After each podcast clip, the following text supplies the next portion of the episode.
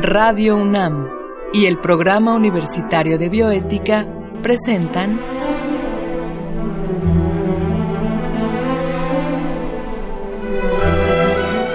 El Árbol de las Ideas. Bioética, Ciencia y Filosofía para la Vida.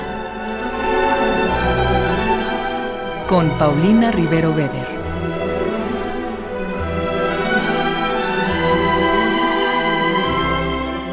Un saludo para todos nuestros radioescuchas. Yo soy Paulina Rivero Weber, directora del programa universitario de bioética, y en esta ocasión vamos a hablar de bioética y laicidad. Para eso contamos con la presencia de la doctora Pauline Capdeville y de manera previa vamos a escuchar la cápsula que Radio UNAM y el programa universitario de bioética han preparado para ustedes. La ciencia y la tecnología son nuestras mayores herramientas de supervivencia.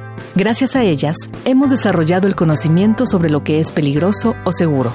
Y del mismo modo, cómo extender nuestra esperanza de vida, cómo mejorar nuestra eficiencia laboral y cómo funciona el universo en el que vivimos, permitiéndonos así transmitir este conocimiento.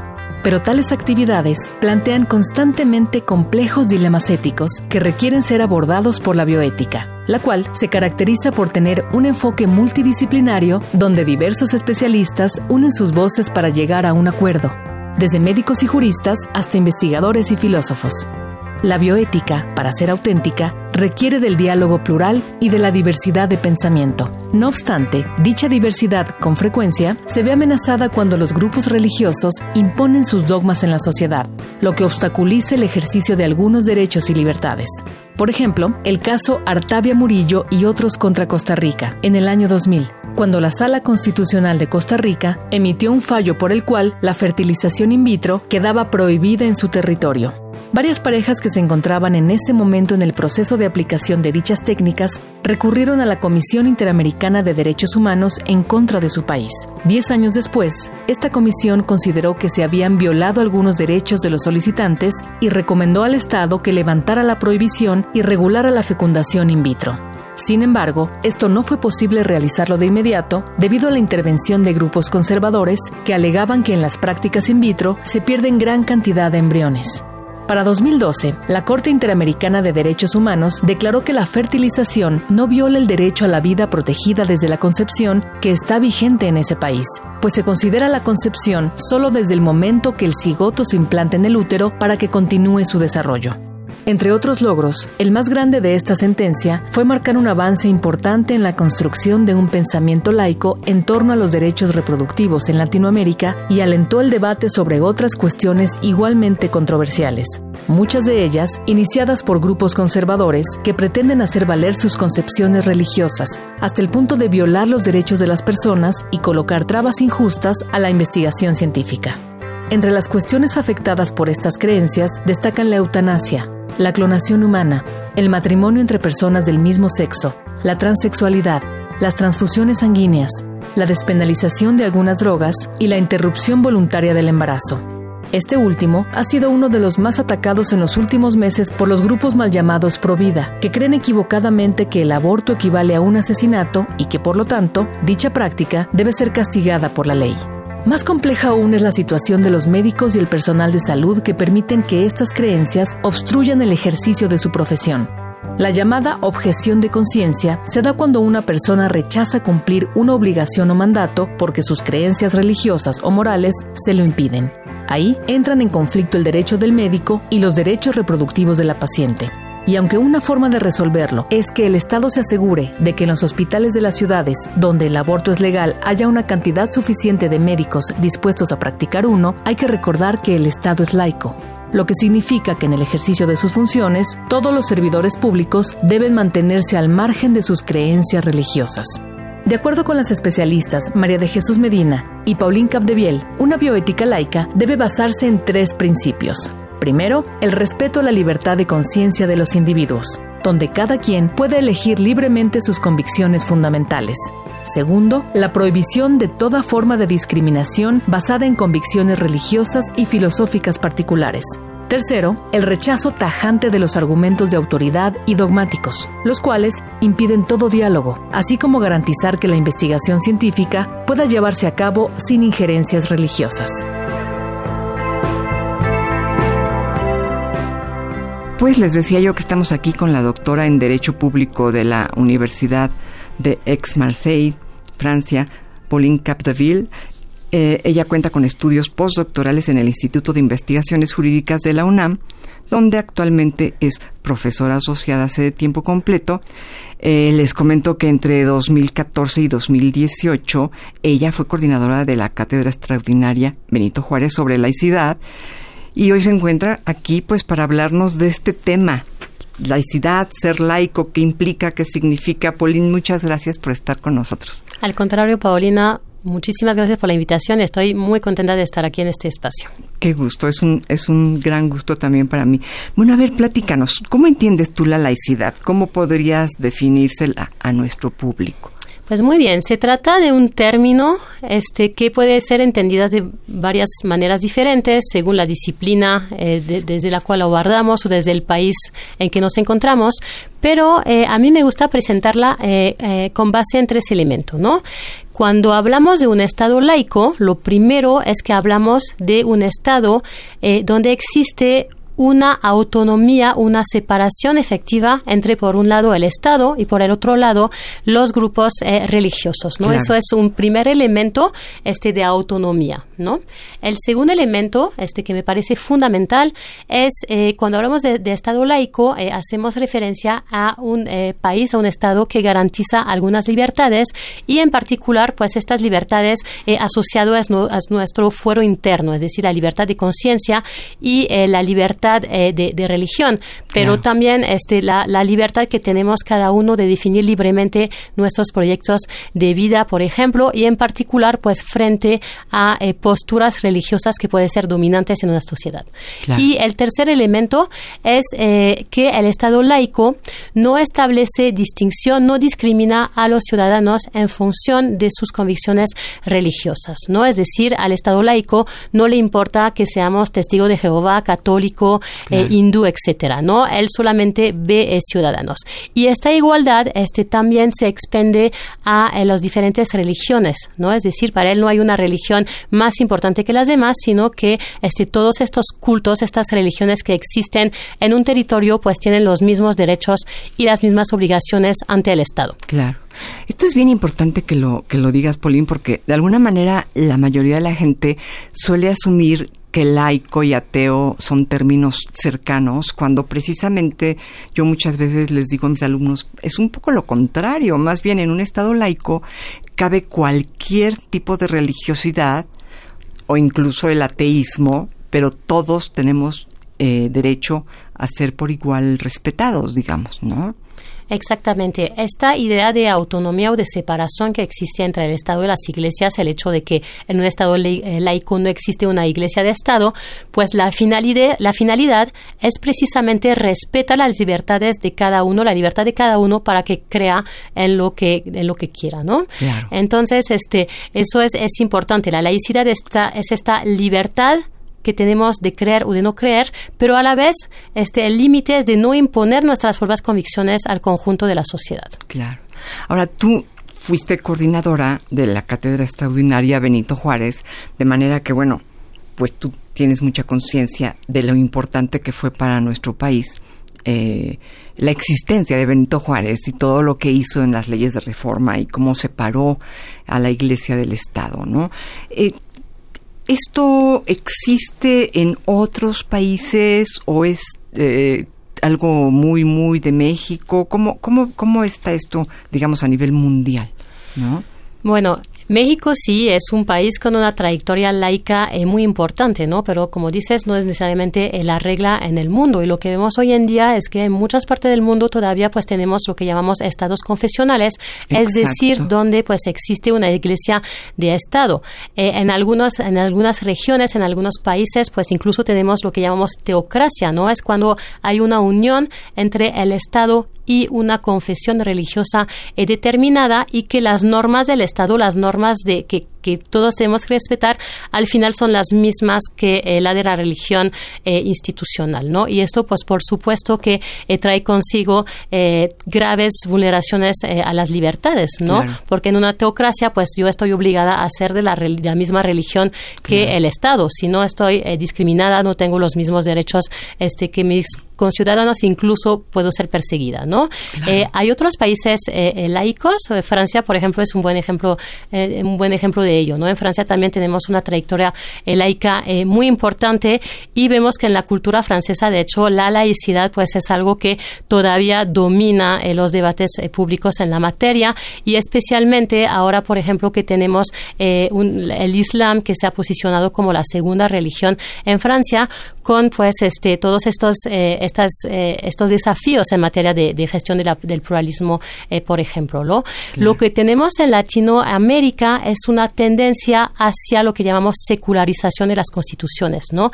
Es decir, ya no existe como tal o se está desapareciendo estos, eh, estas iglesias oficiales, estas iglesias de Estado. Sin embargo, lo que vemos es que la religión tampoco se ha retraído a la esfera privada, ¿no? Sino que a pesar de ya no tener un reconocimiento institucional, pues sí sigue teniendo una influencia muy importante eh, en la esfera eh, pública, en la adopción de, las leyes, ¿no? Esto último que me comentas te refieres a México, a nuestro país. Sí, también. Que es justamente por donde yo te quería eh, hacer una pregunta. Esto es, ¿qué pasa cuando dentro de un Estado laico como es nuestro país, en el fondo, por más laico que sea, todos podemos darnos cuenta perfectamente que, por ejemplo, eh, situaciones como el aborto, eh, la eutanasia, eh, en fin, varios temas propios de la bioética, de alguna manera están legislados,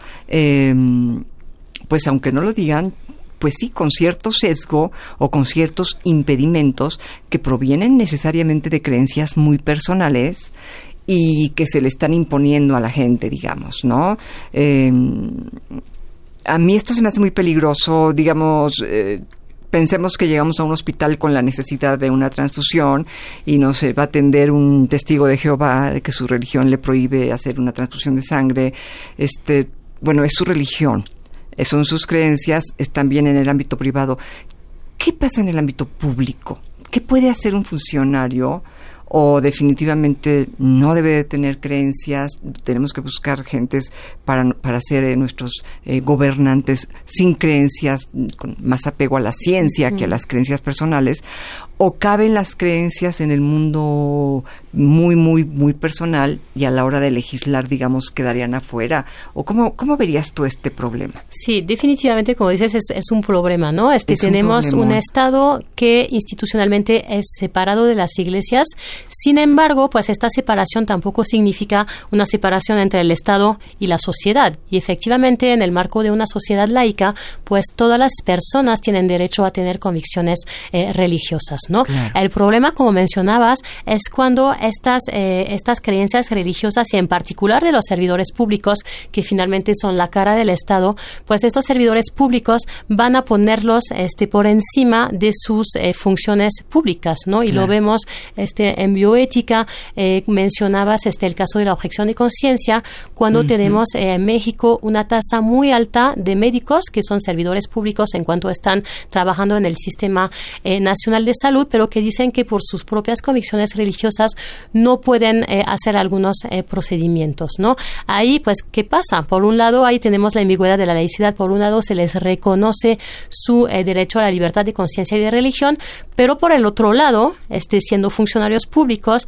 tienen un deber de atender a sus pacientes este, y tienen un deber finalmente de garantizar los derechos de la ciudadanía, ¿no? Entonces, esto de, los de las objeciones de conciencia en materia por ejemplo, de, aborto, eh, pues es señalado como el principal obstáculo para que las mujeres puedan acceder a un aborto seguro eh, en los supuestos este, de la ley, ¿no? Es decir, incluso en casos dramáticos como en casos de violación de menores, acaba de pasar un caso en, en Aguascalientes, una menor de edad violada que resulta embarazada, de acuerdo con la ley, este va a buscar eh, la interrupción de su embarazo y le dicen que eh, no se va a poder porque no hay ningún médico en la entidad que no es objeto que este, acepta de hacer este tipo de procedimientos.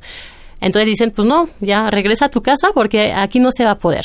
Entonces este, eh, eh, esta niña, este, con el apoyo de su familia, de asociaciones este, civiles, va a promover un amparo y el juez le va a decir al titular del sistema de salud de, de, de Aguascalientes que tiene 10 días para encontrar adentro o afuera de la entidad un médico que acepte de hacer este tipo de intervención.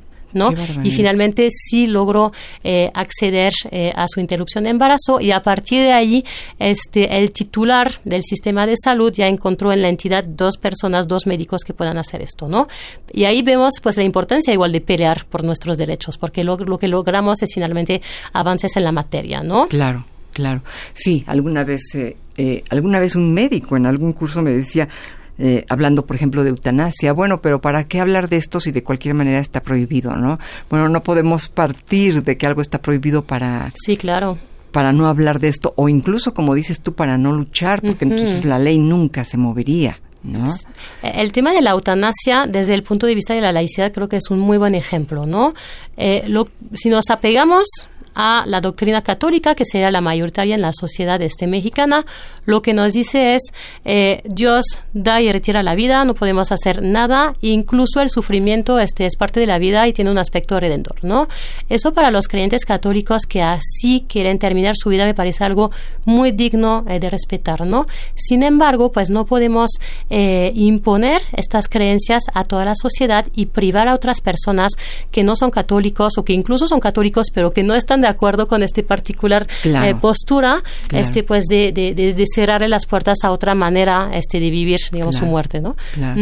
Sí, incluso es, es, un poco en el caso de la eutanasia, como en el caso de la interrupción del embarazo, eso es, si no eh, quieres eh, interrumpir tu embarazo porque consideras que eh, tus creencias religiosas no te lo permiten, no lo interrumpas. Exactamente. ¿No? Pero no quieras que toda la gente actúe como tú, ¿no? Si no quieres acceder a la eutanasia porque consideras que hay algo digno en el sufrimiento o que solamente Dios puede quitar la vida, etcétera, está, está bien, llévalo a cabo, pero no quieras que toda la gente lo haga, ¿no? Eh, yo creo que esa debería ser la bandera de cualquier gobernador, ¿no? De cualquier titular de un poder, digamos, este, pero creo que no lo es, porque de alguna manera, eh, pues sigue habiendo trabas. Ya en, el, en la Ciudad de México, pues ya la cuestión del embarazo ya ha quedado eh, remediada, pero pues por ejemplo la eutanasia no. ¿no? Se habla mucho de la muerte digna, pero bueno, este pues tú mejor que nadie lo sabe, la dignidad es un concepto muy escurridizo, ¿no? Lo que es digno para uno puede ser indigno para otro, entonces este realmente tendríamos que hablar de eutanasia con todas sus letras y sí pareciera que hay un rechazo a la eutanasia desde el ámbito religioso. Sí, sí, sí, sí. ¿No? Que es que es ese ámbito el que no nos permite entrar al tema, digamos. ¿no? Sí, este el final de la vida, también el inicio de la vida, cuando mencionabas eh, eh, el aborto, esta idea de que la vida es algo eh, sagrado, absoluto, que en el momento mismo de la fecundación ya tenemos una persona completa, una persona moral como una persona adulta, pues eso tiene consecuencias este, muy importantes, ¿no?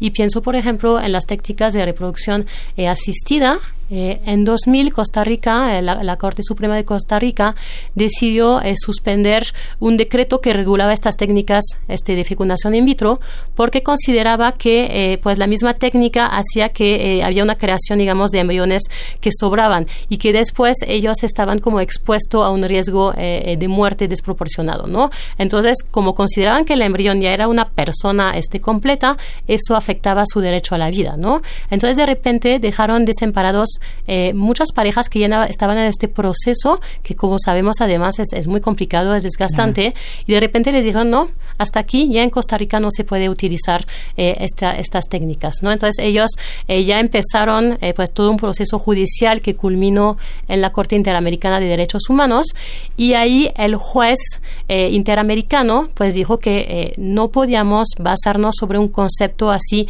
dogmático de vida, ¿no? En el sentido de que no hay forma de debatir en torno a este concepto, ¿no? Cuando hablamos de, de dogmatismo es esto, ¿no? De verdades absolutas que no podemos tocar. Entonces el juez dijo, eso no puede ser porque llegamos a tener este consecuencias de pues de penalizar parejas en situación este, de infertilidad ¿no? Y que eh, eh, esta idea de que eh, la vida es algo valioso en sí mismo, creo que sí hay un acuerdo sobre esto, ¿no? Por supuesto que incluso un feto desde el momento de la concepción es algo digno de protección, ¿no? Sin embargo, este, lo que tenemos que ver es que este valor se incrementa según su evolución, ¿no? Y que entonces, este, cuando hablamos de, de, este tipo de, de técnicas de, reproducción asistida, cuando hablamos de, óvulos fecundados, pues sí debemos este, considerar que también del otro lado tenemos los derechos de las parejas, de las mujeres a, eh, pues, poder ser padres, ¿no? Entonces que debemos lograr ponderación sobre estos tipos de, eh, de, temas y que estas visiones absolutas en torno a la vida pues no permite poder como equilibrar los intereses, los derechos en juego, ¿no? Sí, y esta idea de que la vida es sagrada, que bueno, al menos desde el ámbito de la filosofía ha sido muy cuestionada, ¿no? Porque la vida de quién, ¿no? Ahora sabemos que estamos poblados por millones de seres y, y que adentro de nuestro cuerpo viven todo tipo de bichos viven, ¿no? Están vivos y, nunca se nos ocurriría decir que la vida de un conjunto de bacterias que están atacando a nuestro sistema respiratorio es sagrada, ¿no? No dudamos en exterminar ese tipo de vida, ¿no?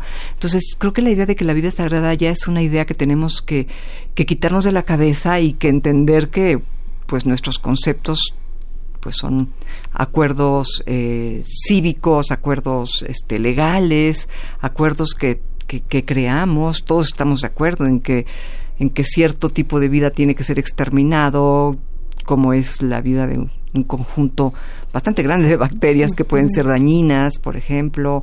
Este, se ha cuestionado mucho la idea de, de, de cuando un animal se convierte en un ente nocivo para una población, ¿no? ¿Qué se hace con eso? ¿No? Este, pero bueno, en general creo que tendríamos que aceptar que tenemos que tener una definición laica sobre el valor de la vida. Claro. ¿No? Sí. Que, que, que la vida en sí misma pues puede ser sagrada desde el ámbito de la religión, pero nuevamente si estamos legislando, mm, pues tenemos que entrar a un ámbito laico, ¿no? ¿Cómo, cómo ven ustedes los abogados eh, la posibilidad de que una persona religiosa logre el laicismo a la hora de crear, debatir, eh, argumentar leyes, ¿no? A la posibilidad de que una persona religiosa este, deje, digamos, de lado sus convicciones. Exacto, y logre legislar, digamos, eh, con base en la razón, ¿no? En la capacidad de pensar, en el bien común, en, X, pero no en sus creencias personales. Claro, yo considero que una persona religiosa puede ser laica en el sentido de entender que precisamente cuando trata de, cuando participa en la deliberación pública y entonces este trata de hacer valer su punto de vista, pues esté de acuerdo en que necesitemos un lenguaje común entre todos, ¿no? Si cada quien empezamos a hablar según nuestras creencias, desde nuestra fe, pues no podemos llegar a ningún lado porque pues finalmente cada quien va diciendo yo tengo la razón y tú no. ¿No? Entonces yo creo que las personas religiosas pueden entender que este eh, cuando eh, trata cuando cuando eh, participa en este ejercicio de, de razón pública, este sí tiene que utilizar argumentos que podamos entender todos, ¿no? Pero eso también tiene cierta trampa y lo vemos hoy en día en materia de laicidad, ¿no? Porque esto, eh, esto los grupos religiosos pues lo entendieron eh, muy bien, ¿no? Y cuando vemos ahora este pues los discursos, este los tipos de argumentos que estos este eh, grupos utilizan, pues vemos que en muchos casos ya se abandona, digamos, este hablar de pecado o apelar a las este, santas escrituras, sino que se usa cada vez más un lenguaje secularizado, ¿no? Es decir, no religioso. Eh, el ejemplo del matrimonio igualitario, ¿no? Se acuerdan seguramente este, de toda esta manifestación muy fuerte en 2016 cuando el presidente este, trató de, de, reformar la Constitución para permitir el matrimonio eh, igualitario en las mismas condiciones en todo el país.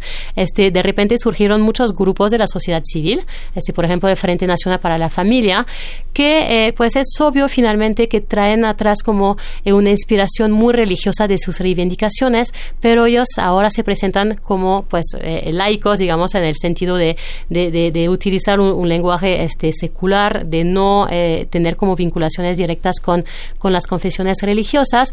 Y en materia este, de, de estos matrimonios, este, están diciendo, por ejemplo, que eso es malo para los niños este, que crecen en este tipo de familias, que eso no es natural, que en todo el mundo, en todos los tiempos, siempre fueron un papá, una mamá, unos hijos, etcétera, ¿no? Entonces, este, tenemos un poco eh, lo que podríamos llamar como unas estrategias o ciertas trampas para tratar, pues, de evitar este, eh, lo que entendemos por, por, por laicidad y participar eh, en los debates, tratando de influir en la agenda nacional a partir de estas nuevas, de estas nuevas técnicas. ¿No? También en materia de aborto, este, pues lo que van a decir es obviamente que el feto es una persona completa que, que atenta a su derecho a la vida, pero incluso también que es como una medida este, para proteger a la mujer, ¿no? Que abortar este, aumenta los riesgos de sufrir de bipolaridad, de cáncer de mama, etcétera, etcétera, ¿no? Entonces tenemos como estas eh, nuevas formas de, eh, de estos eh, grupos religiosos de influir en la adopción de, de, estas normas colectivas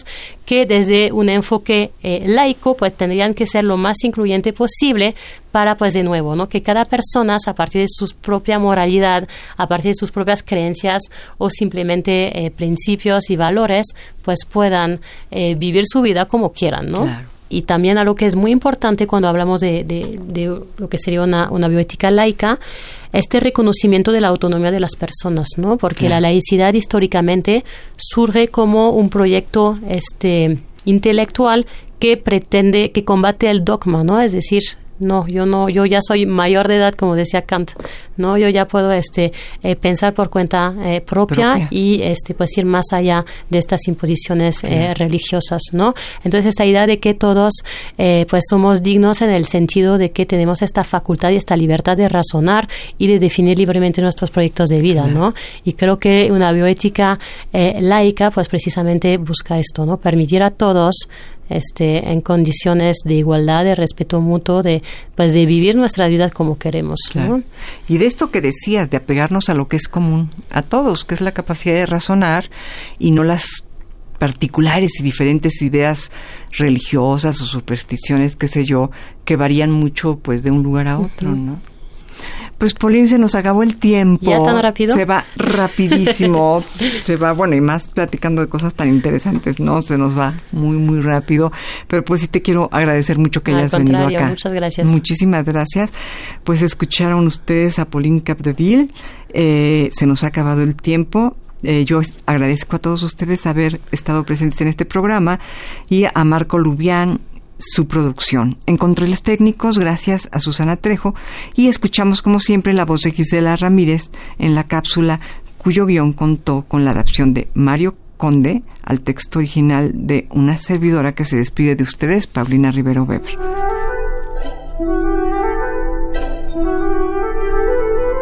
Radio UNAM y el Programa Universitario de Bioética presentaron